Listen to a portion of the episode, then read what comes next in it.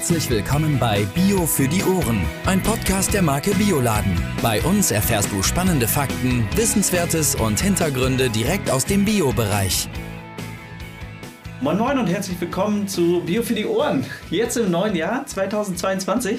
Ich freue mich und wie immer mit Judith an meiner Seite hier. Ja, hallo. Moin Judith. Wir haben heute Peter Meyer zu Gast. Peter ist unser Geschäftsführer und wir haben ein Thema, das uns unglaublich wichtig ist. Es ist das Thema Bioladen Fair.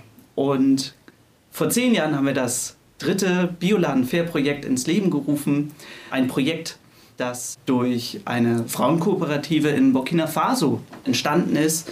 Dort arbeiten 1289 Frauen und ernten Mangos, Cashews und äh, Erdnüsse vor Ort. Und durch den Kauf von Bioladen Fair Produkten unterstützt ihr diese Frauenkooperative mit 5 bis 10 Cent pro Packung. Peter, schön, dass du da bist. Ja, vielen Dank, dass ich da sein darf und über dieses tolle Projekt berichten darf. Peter, du bist Geschäftsführer des Bio-Großhandels Weiling, aber auch Pate des Projekts in Burkina Faso. Stell dich doch bitte einmal kurz vor, wie bist du zu Weiling gekommen und was sind deine Aufgaben als Geschäftsführer? Ich bin mittlerweile seit äh, über 20 Jahren bei der Firma Weiling. In meiner Historie habe ich eigentlich schon in der Jugend angefangen, mich mit dem Thema Umweltschutz und Ökologie zu beschäftigen. Angefangen in der BUND-Jugend. Während meines Studiums war ich dann erster Ökologie-Referent. Ich habe an der Technischen Universität in Dortmund Ingenieurwesen studiert habe mich dann im Laufe des Studiums spezialisiert auf logistische Fragestellungen und habe dann auch am Fraunhofer Institut für Materialfluss und Logistik nach meinem Studium als wissenschaftlicher Mitarbeiter im Bereich Ökobilanzen promoviert. Die Aufgabe dort war die wissenschaftliche Unternehmensberatung von kleinen und mittelständischen Unternehmen. Und in dem Zusammenhang haben wir einen Auftrag von der Firma Weiling bekommen, Ende der 90er Jahre zur Optimierung der innerbetrieblichen Prozesskette. Und in diesem Zusammenhang habe ich Bernd Weiling kennengelernt und am Ende des Projektes hat er mich gefragt, ob ich nicht Lust hätte, mich langfristig an das Unternehmen Weiling zu binden, was ich dann gerne getan habe. Ich sage mal ein bisschen scherzhaft, ich habe die Höchststrafe als Unternehmensberater bekommen, ich sollte das umsetzen, was ich beraten habe. Normalerweise ist man dann wieder weg, wenn es ernst wird. Ja, und zu deiner Frage ähm, hinsichtlich der Patenschaft. Ähm, schon die erste Reise vor zehn Jahren, die ich gemeinsam mit unserem Einkäufer Jan Nockemann gemacht habe, hatten wir ein, eine so tolle Erfahrung, emotional wie inhaltlich in diesem Land. Und da wir hier die Geflogenheit haben, dass es immer jemanden gibt, der die Patenschaft für ein Projekt übernimmt, habe ich das gerne übernommen. Und Pate bedeutet für uns, dass man der kontinuierliche Ansprechpartner für das Projekt vor Ort ist, dass dort auch eine Kontinuität da ist, dass eine Beziehung aufgebaut werden kann, dass man auch von dieser Beziehung leben kann in der Kommunikation, weil man auch gemeinsame Erfahrungen und einen gemeinsamen Weg gegangen ist. Mhm. Das bedeutet auch, dass bei allen strategischen Fragestellungen, Entwicklungsfragestellungen, ich gemeinsam mit unserem Importeur und unserem Einkauf mich intensiv beteilige, dort das Projekt voranzubringen und nach Möglichkeit die, die besten Schritte und Entscheidungen zu treffen. Und letztendlich geht es bei den Partnern auch immer darum, dass es ihnen ein besonderes Anliegen ist, das Besondere dieses Projektes, die authentischen Erfahrungen, sowohl nach innen ins Unternehmen als auch extern zu unseren Kunden oder auch zu den Endverbrauchern, wirklich mit Informationen und Erlebnissen äh, aus, der, aus der realen Arbeit dann zu befruchten und damit auch äh, das Projekt in die Öffentlichkeit zu kommunizieren und damit auch für eine bessere Vermarktung und einen größeren Markt für unsere Partner und Menschen in Burkina Faso zu sorgen. Schön. Du hattest auch erzählt im, im Vorfeld, dass es noch eine schöne Geschichte gibt.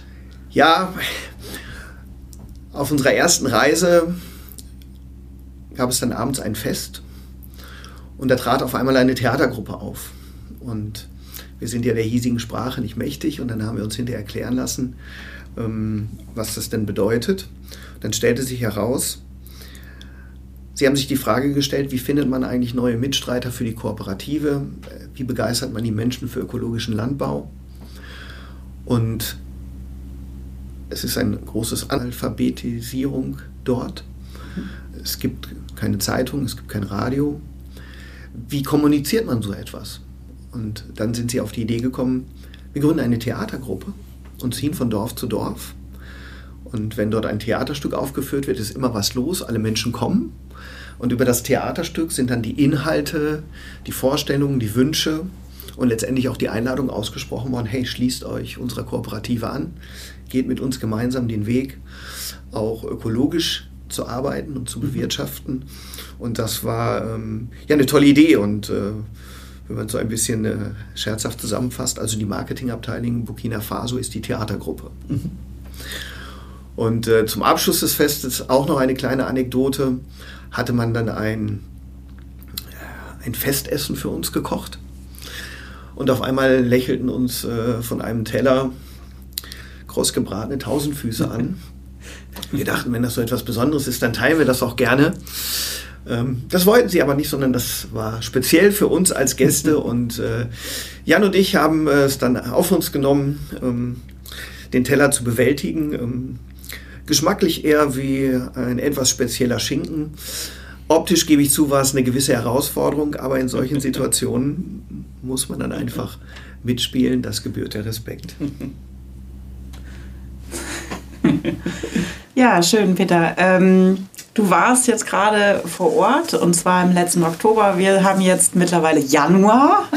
Im letzten Oktober warst du da. Wie war die Reise dorthin? Erstmal vielleicht so zum Warming up.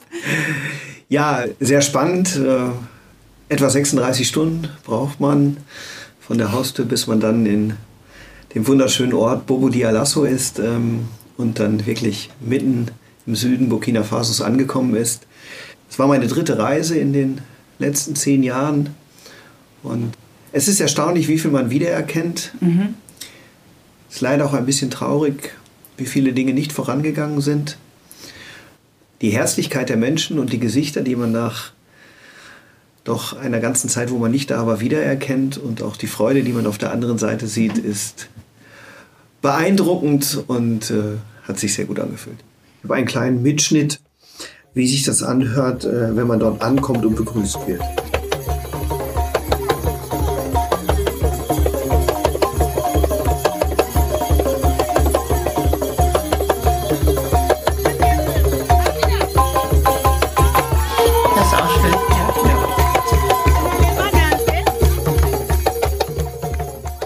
was viele Menschen vielleicht oder viele Zuhörer vielleicht interessiert, ähm, wie geht es den Menschen vor Ort? Gibt es da Impfstoff? Wir haben Covid natürlich gerade und ja, ist das Land überhaupt davon so stark betroffen?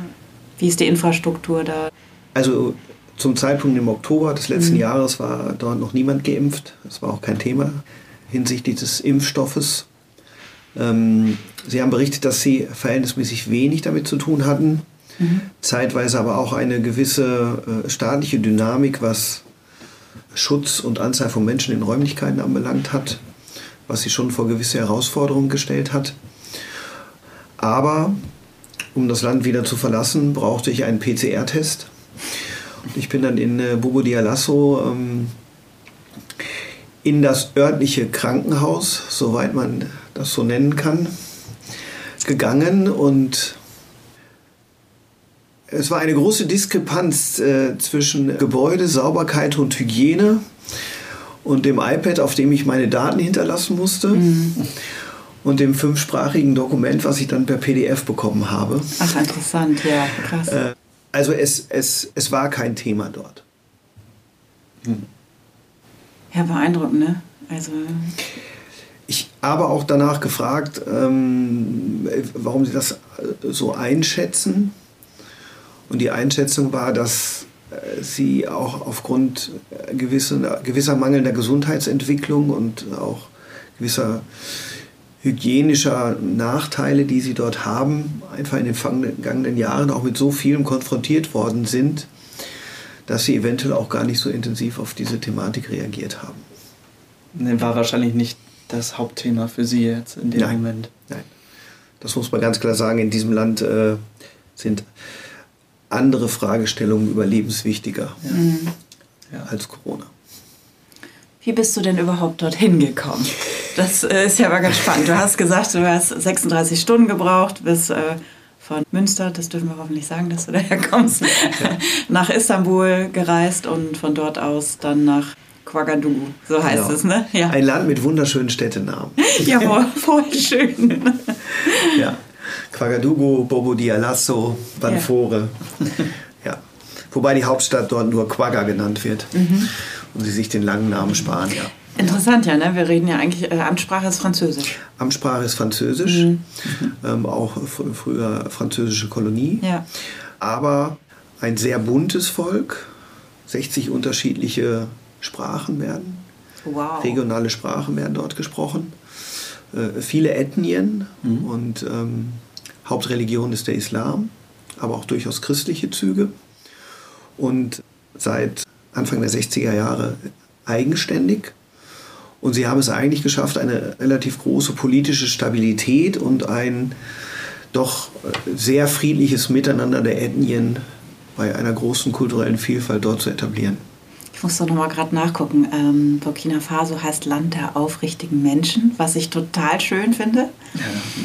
Wunderschöner Und ist, Titel. Ja, ne? und ist ein selbstgewählter Name, von dem damaligen Präsidenten, wenn ich das richtig gelesen habe, ja, so benannt worden, das Land.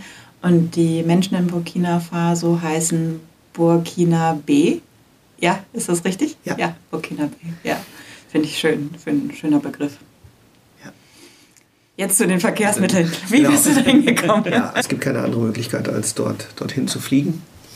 Und es gibt auch nur ganz wenige Fluggesellschaften, die die, die Hauptstadt anfliegen. Es geht entweder über Frankreich oder letztendlich ähm, über den Nahen Osten. Und ja, von der Hauptstadt Ouagadougou sind wir dann äh, mit einem öffentlichen Bus dann am nächsten Tag nochmal acht Stunden die längste und nahezu einzige halbwegs asphaltierte Straße Richtung Süden gefahren.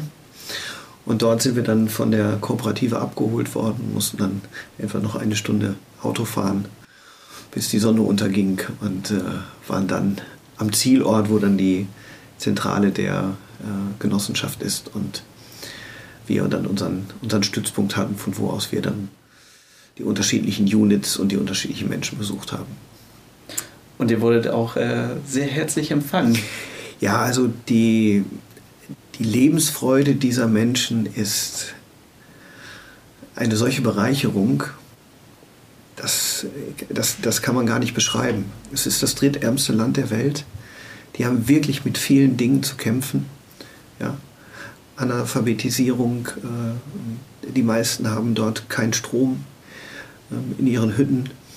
Ähm, und mit einer Freude, mit einem Lachen, ähm, mit, mit Musik, mit Tanzen, mit Teilen. Und dann kommt man auf dem Rückweg in Düsseldorf am Flughafen an und erlebt als allererstes, wie dann jemand meint, ausländische Mitbürger am Flughafen maßregeln zu müssen.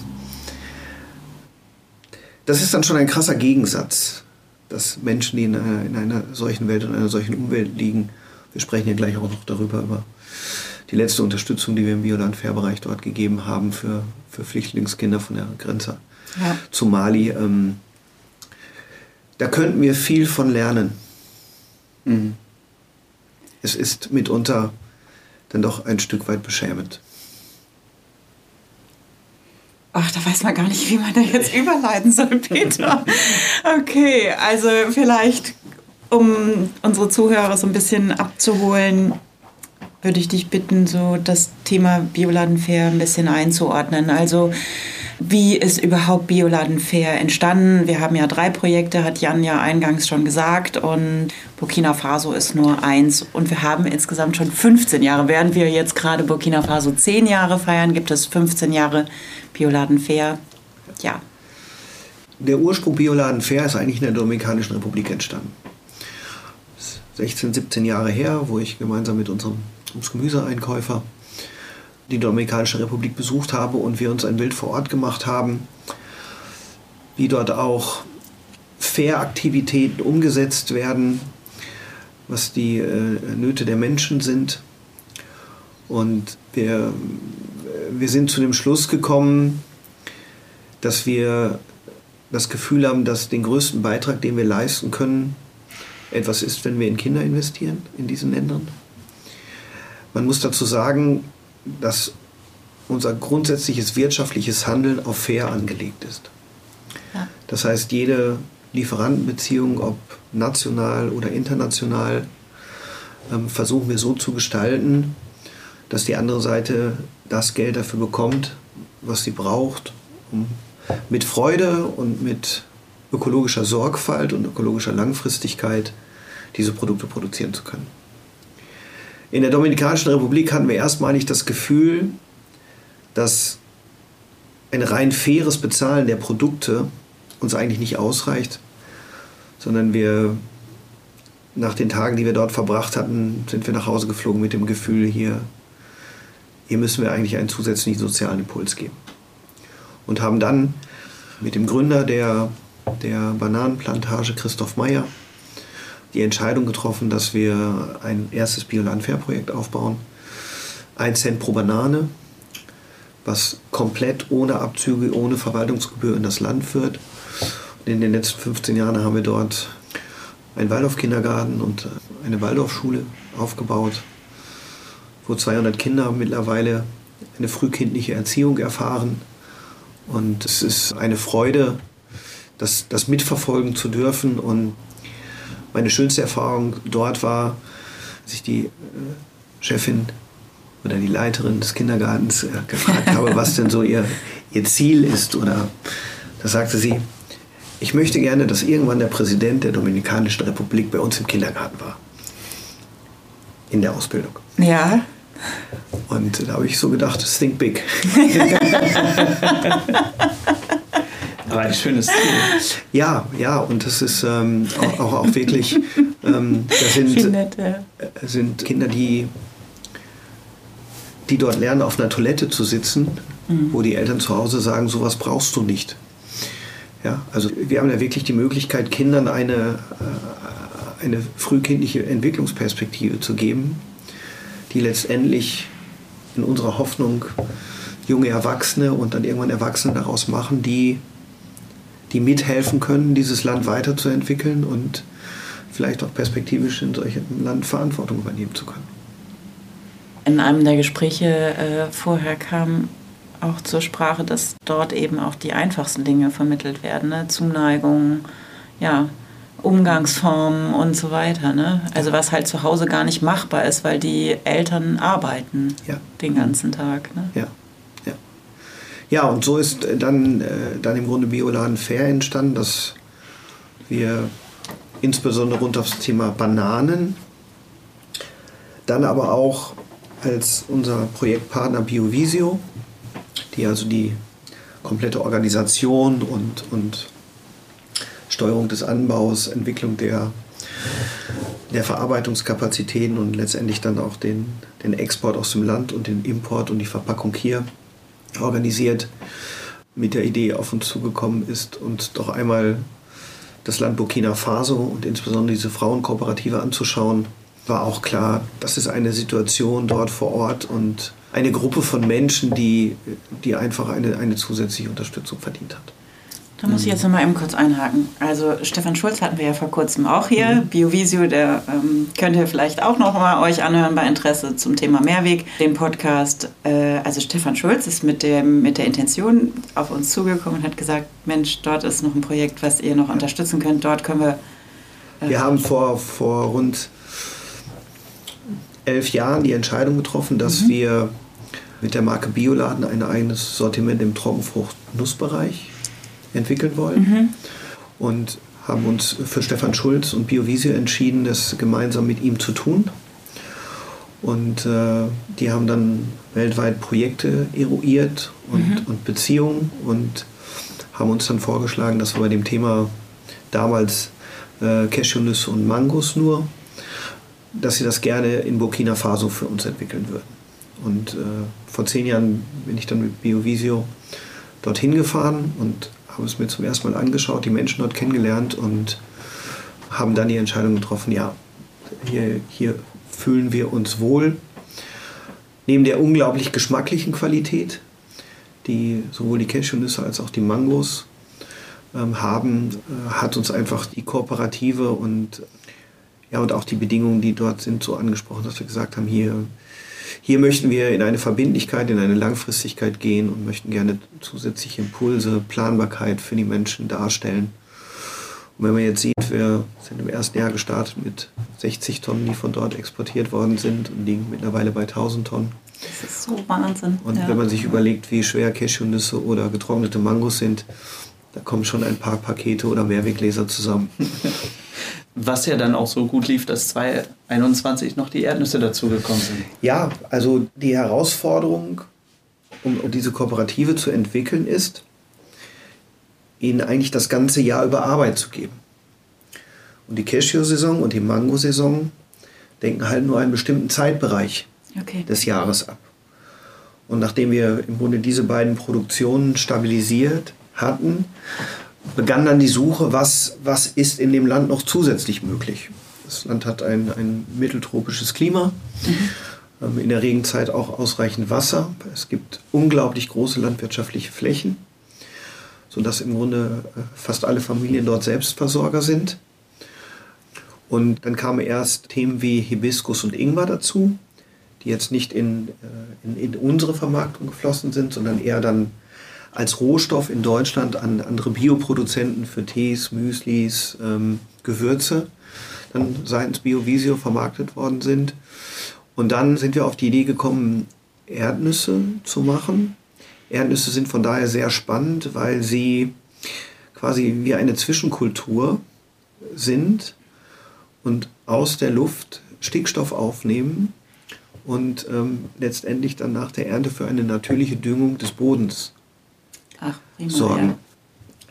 Die Erdnüsse sind aber, wenn sie nicht wirklich exzellent getrocknet werden, sehr anfällig für, für Pilze, für mhm. Aflatoxine. Mhm.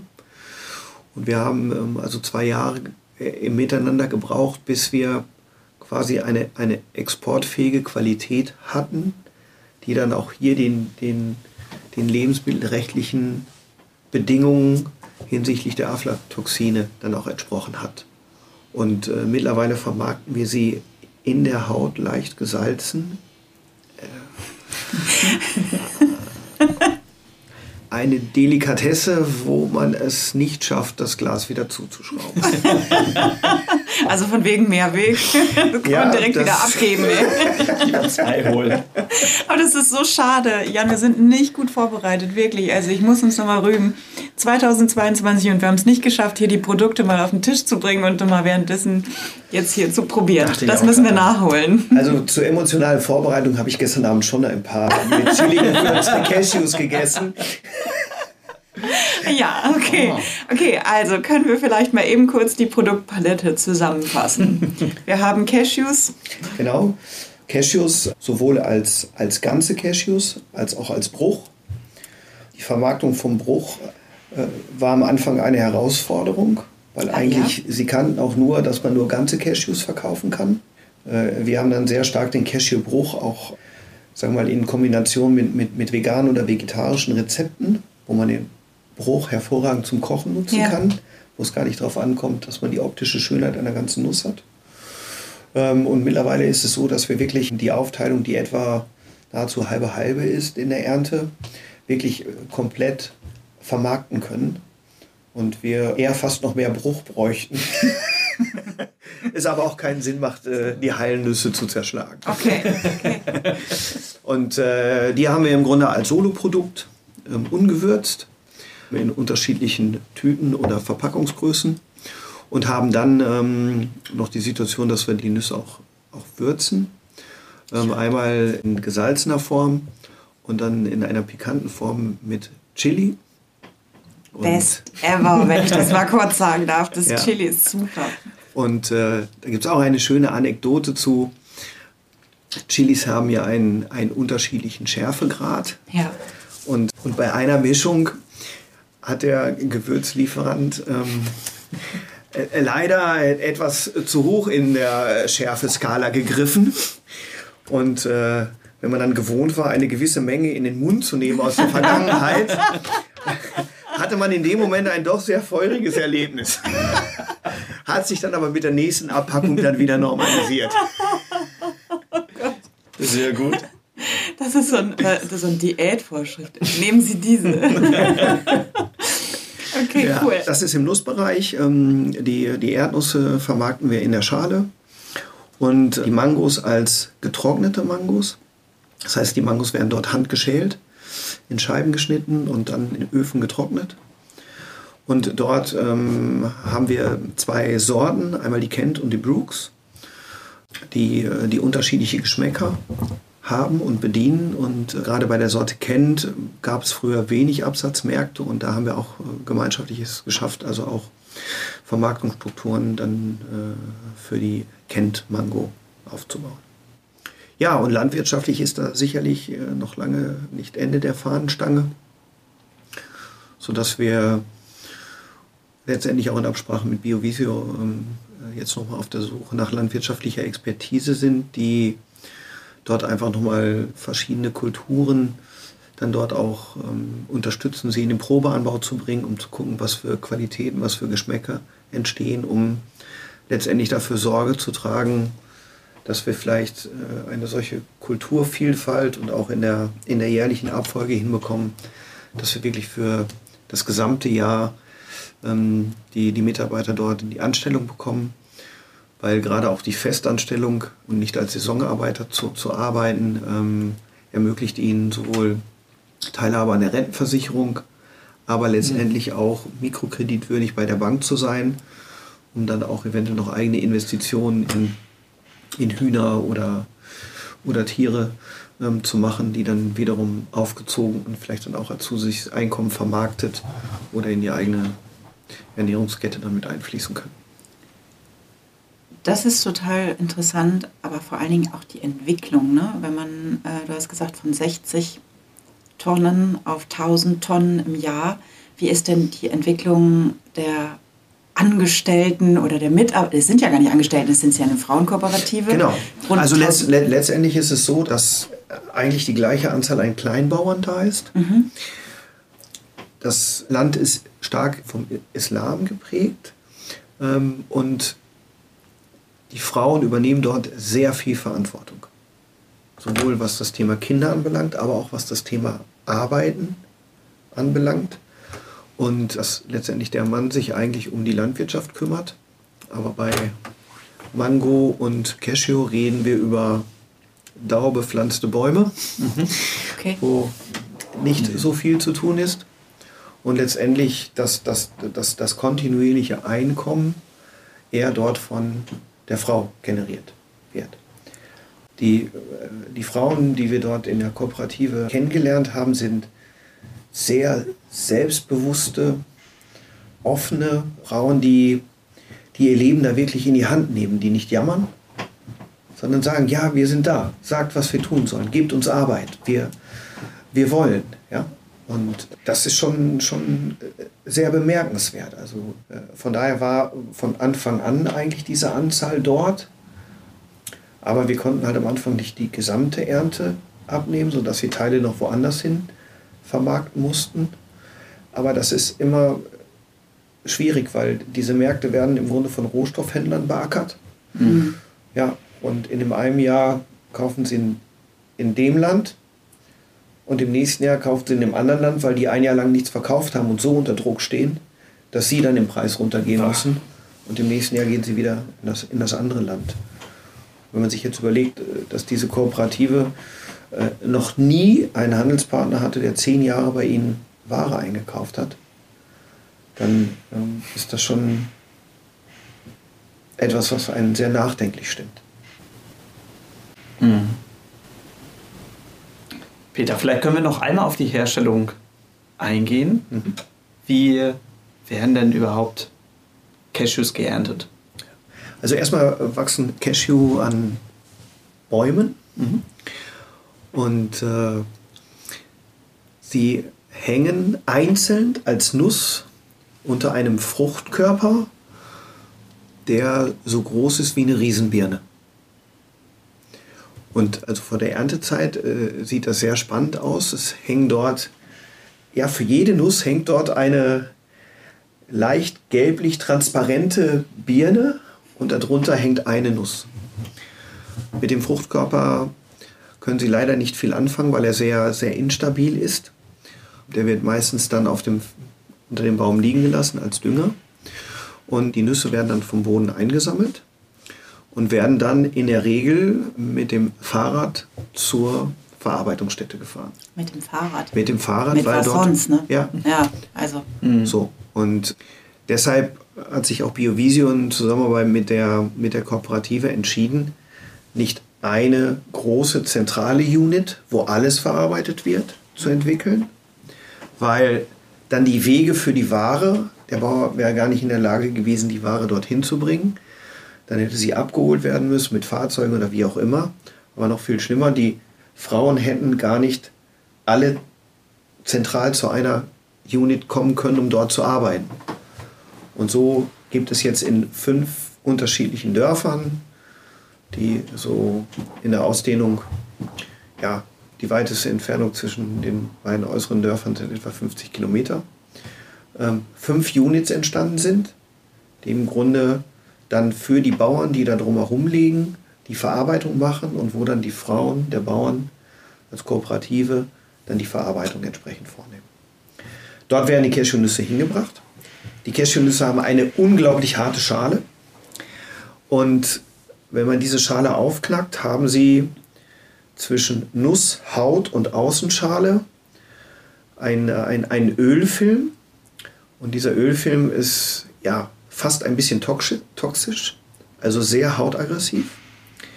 Von daher müssen äh, die Cashewnüsse erst mit, mit Wasserdampf bearbeitet werden, um das zu neutralisieren, um dann ohne Verle Hautverletzungen letztendlich die Nuss knacken zu können. Da kommt der nächste Punkt, um Wasserdampf zu erzeugen, brauchen Sie Gas, um die Wärme zu erzeugen. Es gibt aber kein Erdgas als Rohstoff in Burkina Faso. Das heißt, Sie müssen Gas in Gasflaschen importieren, um die Hitze zu erzeugen, um diesen Wasserdampf zu produzieren. Ähm, Das heißt also, ein Teil ihrer eigenen Wertschöpfung müssen sie schon wieder außer Landes ausgeben, um überhaupt ein Stück Wertschöpfung in ihrem eigenen Land zu betreiben. Von daher ist auch ein wichtiges Projekt für die Zukunft, wie man über eine Nussschalenvergasung sie energieautark macht und von diesem Gasimport befreien kann. Ist A, klimatechnisch deutlich ökologischer, aber vor allen Dingen, sie kommen in eine energetische Autarkheit. Nachdem dann die Nuss ähm, mit Wasserdampf behandelt worden ist, wird jede Nuss einzeln händisch geknackt. Dazu hält man die Nuss zwischen Daumen und Zeigefinger und zieht an einem großen Hebel und dann kommen zwei Messer, die etwas gegeneinander versetzt sind und drücken die Nuss auf. Das ist mega gefährlich, wenn man das, glaube ich, nicht kann. Ähm, Sie haben mir angeboten, dass ich das auch ausprobieren kann. Ähm, ich habe gesagt, ich gucke mir das gerne an. Übrigens, dazu haben wir ja ein sehr schönes Video. Ne? Das könnt ihr euch auf bioladen.de oder auch auf unserem YouTube-Kanal angucken. Da seht ihr das nochmal alles, was Peter hier gerade erklärt. Ja. Nachdem dann die Nuss angeknackt ist, das kann man sich vorstellen wie bei der Walnuss, bringt man zu viel Kraft auf, ist die Nuss kaputt. Bringt man zu wenig Kraft auf, kriegt man die, die Schale nicht auf. Kommt der zweite Arbeitsprozess, wo jemand wie mit einem kleinen Schraubenzieher die Nuss aufhebelt und dann die Nuss aus der Schale holt. Das ist der entscheidende Moment, Bruch oder ganze Nuss. Dann hat die Nuss aber noch eine Schale wie die Erdnuss, muss anschließend geröstet werden. Und nachdem sie geröstet wird, wird jede einzelne Nuss händisch mit einem Messer nachbearbeitet, damit sie definitiv schalenfrei ist. Was? Das, Wow. das habe ich so nicht auf dem Schirm gehabt. Wie krass. Und danach wird die Nuss erst quasi in Big Packs verpackt und geht auf die Reise. Über welche Mengen reden wir pro Tag, pro Frau? Ähm, Es sind ja alles nur Frauen, ne? Da alles nochmal- nur, alles ja. nur Frauen. Ähm, ich glaube, es gibt äh, zwei, drei Männer, die den Ofen bedienen. aber aber äh, ja, geleitet, geführt und, äh, ja, mit, mit Abstand den größten Teil der Arbeit machen auch die Frauen. Es sind 1,5 Kilo Ausbeute für acht Stunden Arbeit. Pro Frau. Also. Ja, ja. also es ja. ist eine gewisse Abfolge, mhm. Ähm, aber das ist etwa für acht Stunden Arbeitszeit 1,5 Kilo. 1,5 Kilo, das muss man sich mal überlegen. Ja. Wir verkaufen das, die noch viel zu günstig. Also, also wenn, wenn Cashewnüsse in Deutschland wachsen würden, so, könnten genau. sie zu diesem Preis definitiv nicht im Laden stehen. Ja. ja. Aber ähm, ich höre sehr häufig die Frage, wenn ich diese Geschichte erzähle, oh, dann kann ich ja keine Cashewnüsse mehr. So abends vorm Fernseher eine ganze Tüte. Und dann sage ich immer, das, das ist der falsche Gedanke. Mhm. mhm. Aus meiner Sicht, wenn es die Tüte aus Burkina Faso ist, dürfen es sogar zwei sein, weil die leben davon. Ja, ja, genau. Mhm. Ja. Das Ziel ist letztendlich, wird man sich fragen, gibt es dort keine Form der Mechanisierung oder der Automatisierung? Natürlich gibt es die, dann ist aber weniger Arbeit da. Mhm. Und dass wir den Balanceakt schaffen wollen, dass wir durch Ausweitung des Anbaus die Frauen weiterhin komplett in Arbeit halten können, aber trotzdem bestimmte Prozesse und damit auch zu einer Effizienzsteigerung für sie führen können, ähm, dass dann auch zum Beispiel die Vorsortierung der Nüsse nach Größe und damit dann auch die Möglichkeit ein, eines mechanisierten Anknackens der Nüsse ähm, äh, letztendlich durchzuführen. Ich hatte ja zu Beginn einmal kurz gesagt, dass rund 1289 Frauen jetzt dabei sind. Vor zehn Jahren, wie viele waren da? Also le letztendlich war die Kooperative ähnlich groß. Mhm. Sie mussten halt nur viel weniger Arbeit unter sich aufteilen. Da ist es auch so, dass, dass auch die, die, die alten Frauen noch in der Kooperative arbeiten und arbeiten kommen, aber zum Teil gar nicht mehr den ganzen Tag arbeiten können und dann, äh, dann aber trotzdem dann den ganzen Tag mit den anderen sitzen, weil sie noch dazugehören und sie auch noch Schön, ja. Geld brauchen und bekommen. Ja? Also da äh, ist eine soziale Gemeinschaft, die sagen wir mal, nicht eine effizienzorientierte Durchstrukturierung des Arbeitspersonals mhm. ähm, ähm, vornimmt. Ja, auch bewusst in dieser, in dieser etwas spitzen gegenseitigen Wortwahl. Ja? Und, ähm, und dort wird viel gegenseitige Verantwortung genommen. Ich möchte noch mal eben an einen Punkt anknüpfen, den du gesagt hast in Bezug auf Automatisierung und Gas, ziehen Sie aus dem Ausland. Automatisierung bedeutet ja auch Strom ja. großes Thema bei uns und bei der Kooperative. Da hat sich ja. einiges entwickelt, glaube ich. Ne? Genau. Also A ist, gibt es äh, nur sehr wenig Strom in dem Land und das auch sehr instabil, sodass wir bei vielen Units mit den Bioladen-Fairgeldern dafür gesorgt haben, dass Photovoltaikanlagen installiert werden, dass mhm. sie eine, eine gewisse Energieautarkheit und auch vor allen Dingen eine Energiekontinuität haben. Und die ersten Versuche, bestimmte Dinge zu automatisieren, äh, sind daran gescheitert, dass zu viele Stromausfälle waren. Und sie dann gesagt haben, dann äh, macht es mehr Sinn, dass wir einfach händisch weiterarbeiten. Okay. Mhm. Sodass eines unserer Ziele ist, äh, sukzessive Units ähm, energieautark zu machen und nach Möglichkeit damit dann auch klimaneutral. Einerseits über das Thema der Photovoltaik und andererseits über das Thema der Vergasung der Nussschalen. Wie geht es jetzt nach der Herstellung praktisch weiter? Genau, also ähm, es gibt die fünf Verarbeitungsunits, die dezentral in den Dörfern sind. Und dann gibt es eine zentrale Packstelle, wo dann im Grunde diese geernteten und verarbeiteten Produkte hingehen. Dort findet die zentrale Qualitätskontrolle statt. Dort werden auch alle äh, Reise- und Verschiffungsdokumente entsprechend vorbereitet. Und dort äh, ist dann auch ein Agraringenieur angesiedelt, der die Kooperativen im Anbau und bei Fragestellungen entsprechend unterstützt. Und von dort geht es dann im Container per Zug durch die Elfenbeinküste zum Meer. Und aktuell sind ja die, die Schiffsfrachten extrem hoch. Mhm. Deshalb weiß ich nicht ganz genau, ob der Vergleich noch stimmt. Aber vor einigen Jahren war es so, dass der Zugtransport über 1000 Kilometer durch die Elfenbeinküste teurer war als die Verschiffung in der Elfenbeinküste, Transport bis Rotterdam, Löschen in Rotterdam, Umlagern auf den LKW, Transport bis nördlich von Hamburg, wo die Ware für uns abgepackt worden ist. Donnerwetter. Wow. Das Ja. heißt also auch, auch die umliegenden Länder, die äh, letztendlich als Transitländer für Ware äh, für Burkina Faso wichtig sind, nutzen ihre Stellung im Verhältnis zu Burkina Faso einfach aus. Und der Versuch, es mal mit dem LKW zu transportieren, hat dann zu 100% Bruch bei den Cashews geführt, Oh je. Ja, okay. dass das auch keine Alternative ist. Ja, Wahnsinn, welchen Schwierigkeiten man so gegenübersteht. Ja, ne? und es, wenn dann die Ware in Deutschland ankommt, wird sie nochmal komplett beprobt hinsichtlich aller ökologischen Kriterien. Und wenn dabei die Situation, dass auf einmal ein, ein Schadstoffbefund war, und dann stellte sich letztendlich raus, dass die Eisenbahngesellschaft Ach, den Container desinfiziert hatte. Ach nein. das stimmt, das hatten wir vor drei, vier Jahren, ne? Ja. War das Ja. der Fall? Und es ist sehr häufig, dass der, dass der Teufel im, im, im Detail steckt. Ja.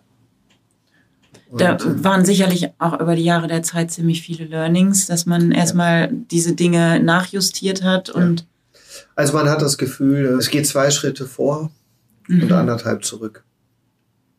Es ist mühsam, dort auch, auch Kontinuität und Konstanz in, in, in Qualitäten, in Abläufen hinzubekommen. Weil es dort auch kaum Stellen im Land gibt, wo so etwas überhaupt gelebt wird oder existiert. Und das sind schon wirklich kulturelle Welten. Also der kontinuierliche, regelmäßige Umgang mit einer Checkliste ist dort ein Großprojekt. Weil, das kann man sich so gar nicht vorstellen. nein, und das, das, Mhm. das hat auch jetzt nichts mit, mit einer Abwertung dieser Menschen zu tun, überhaupt nicht. Sondern das ist einfach, das, das, das ist nicht gelernt, das ist, es gibt kaum Schulbildung oder äh, zumindest jetzt bei den älteren Menschen, bei den jüngeren, das versucht. Und, und jede Saison muss man wieder von vorne anfangen, dass alles richtig gereinigt wird, dass Netze ausgetauscht werden und, und, und. Und äh, es ist eigentlich ein kontinuierlicher Energiefluss, der notwendig ist, um dort das System am Laufen zu halten. Und ähm, die, die Hoffnung ist, dass es irgendwann so, so verinnerlicht ist, dass es auch aus, aus sich selber heraus trägt. Aber man darf letztendlich nicht mit den äh, organisatorischen und disziplinarischen Vorstellungen, wie hier in Unternehmen oder Produktionsunternehmen gearbeitet wird, mit dieser Vorstellung kann man nicht in ein, ein, ein solches Land gehen. Auf der anderen Seite müssen wir natürlich alle Gesetze und alle ökologischen Fragestellungen für diese Produkte erfüllen. Und das, das ist schon eine immer wiederkehrende Herausforderung. Aber am Ende sind Partnerschaften dafür da, solche Prozesse auch zu durchstehen und sie dann hoffentlich irgendwann in die Verselbstständigung zu führen. Da sprichst du ja auch ein Thema an, was viele VerbraucherInnen wahrscheinlich sich häufig fragen. Es wird ja in der Ferne produziert. Wie kann ich sicher sein, dass das Bio ist? Kaufe ich das jetzt wirklich Bio oder da, das ist ja auch wirklich einfach eine Frage, die viele, viele Menschen sich stellen beim Kauf. Also in diesem Land ist es im Grunde sogar sehr einfach. Die Menschen sind so arm, die können sich gar nichts leisten, was sie spritzen können. Wobei das sicherlich nicht die, die relevante Antwort ist, sondern ähm, auch in den ganzen zehn Jahren ist dort in den Gesprächen mit den Leitungen der Kooperative, aber auch mit den, mit den Menschen und den Bauern ist auch das Thema Ökologie auch ökologische Produktion geschult worden. Wir haben dort Seminare äh, veranstaltet zum Aufbau von Humus oder von Kompost. Und äh, letztendlich haben wir dort auch Biovisio, auch ein professionelles Qualitätsmanagement. Mhm. Und es gibt also keine Partie, die nicht nochmal in Deutschland abschließend beprobt wird, ob sie allen ökologischen Kriterien entspricht. Und das darf man auch nicht unterschätzen. Das sind auch Kosten, die mit diesen Analysen verbunden sind, weil sie im Land gezogen werden, per Express nach Deutschland gehen und danach erst auf Reise gehen. damit im Grunde nicht belastete Ware dann, dann in Deutschland ankommt, wo wir nicht äh, über einen Cent bei einem Verkaufspreis reden, sondern durchaus äh, auch im zweistelligen Cent-Bereich sind, die, die notwendig sind, um im Grunde die ökologischen und, und rechtlichen Rahmenbedingungen sauber für diese Artikel abklären zu können. Jetzt muss ich nochmal das wiederholen. Du hast gerade gesagt, also die Ware steht da vor Ort, wird rübergeschickt zu ja. uns, eine Probe oder mehrere. Äh, wir testen. Es wird, es wird, bevor es losgeht, mhm. wird eine Sammelprobe gezogen, mhm. um die grundsätzliche Sicherheit zu haben, dass nichts auf die Reise geht, was nicht den ökologischen Kriterien entspricht. Und hier werden dann nochmal die ankommende Ware auch beprobt. Ich meine, das ist natürlich mhm. auch sinnvoll, ne? nicht die Ware loszuschicken, wenn sie, wenn sie ja, ja nicht ökologisch ist oder Klar. nicht den, den Vorschriften entspricht. Aber was für ein technischer Aufwand, denn es bedeutet ja auch, dass die Sachen, die schon dort fertig sind, warten quasi auf den Abtransport. Ja.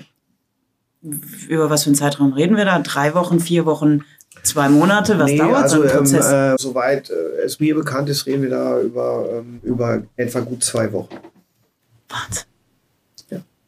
Wird das auch von der Kooperative dann gemacht? Die Probennahme wird im Qualitätsmanagement der Kooperative gemacht und wird von dort versendet und wird in Deutschland dann in ausgewählten Labors ja, dann äh, von, mhm. im Auftrag von Biovisio analysiert. Mhm. Und wenn dann die Freigabe kommt, gibt es dann die Freigabe, den Container auf Reise zu schicken. Mhm. Das Problem, was sie dieses Jahr hatten, die brauchen die Netze, da werden die Mangoscheiben draufgelegt. Zum Trocknen? Zum Trocknen in den Öfen. Ah. Die werden aber nach einer Saison porös mhm. und müssen zur nächsten Saison gewechselt werden. Die neuen Netze waren bestellt, aber sie sind zu Beginn der Saison nicht gewechselt worden, obwohl sie da waren. 50 Tonnen Kent sind produziert worden, die schwer zu vermarkten sind, wo Stefan einen Absatz in Österreich gefunden hat. Und dann haben die bei deren Analyse festgestellt, dass Mini-Fitzen Kunststoff in den Mangos sind. Okay, solche Probleme kommen dann natürlich auch noch mhm. da drauf. Jetzt hast du uns so ein bisschen den Herstellungsprozess oder überhaupt den Prozess beschrieben. Vielleicht nochmal auch die Zukunft in dem Projekt. Also es sind ja nicht nur Photovoltaikanlagen, in die wir da investiert haben, sondern da stehen auch noch andere Dinge an. Ne? Ja, also wir haben äh, immer wieder auch gefragt, wo sind Bedarfe? Als ich jetzt auch da war, habe ich in vier Units quasi eine, ja, an einer Mitarbeiterinnenversammlung teilnehmen dürfen, wo wir dann einfach auch gefragt haben, wo, wo, wo druckt euch der Schuh? Wo können wir helfen? Was habt ihr Wünsche, was wir mit den Einnahmen der Bioladen-Fair-Projekte oder mit den Geldern machen? Und wir haben jetzt in der Zeit unter anderem ein, ein, ein Grundstück gekauft, wo ein Kindergarten äh, entstehen soll. Es gibt keine wirklichen Kindergärten dort und ähm, die Mütter sind halt für die Kinder zuständig und wenn die Mutter arbeiten wird, muss mit den Kindern irgendetwas stattfinden. Wir haben darüber hinaus vielen Familien ermöglicht, einen professionellen Lehmofen in ihren privaten Häusern zu bauen. Aus zwei Gründen, weil sich etwa der Holzverbrauch zum Kochen auf mhm. Feuer mhm. ähm, um ja, fast 70 Prozent senkt und damit auch letztendlich deutlich weniger Treibhausgase freigesetzt werden. Und auf der anderen Seite die Mutter und die Frau, die neben den Kindern und fürs Kochen auch fürs Holzsammeln zuständig ist, sich auch 70 Prozent der Sammelzeit spart und diese Zeit vielleicht mit ihren Kindern verbringen kann. Schön. Ähm, Darüber hinaus, als wir jetzt im Oktober vor Ort waren, ähm, auch ein sehr bemerkenswertes und anrührendes Projekt.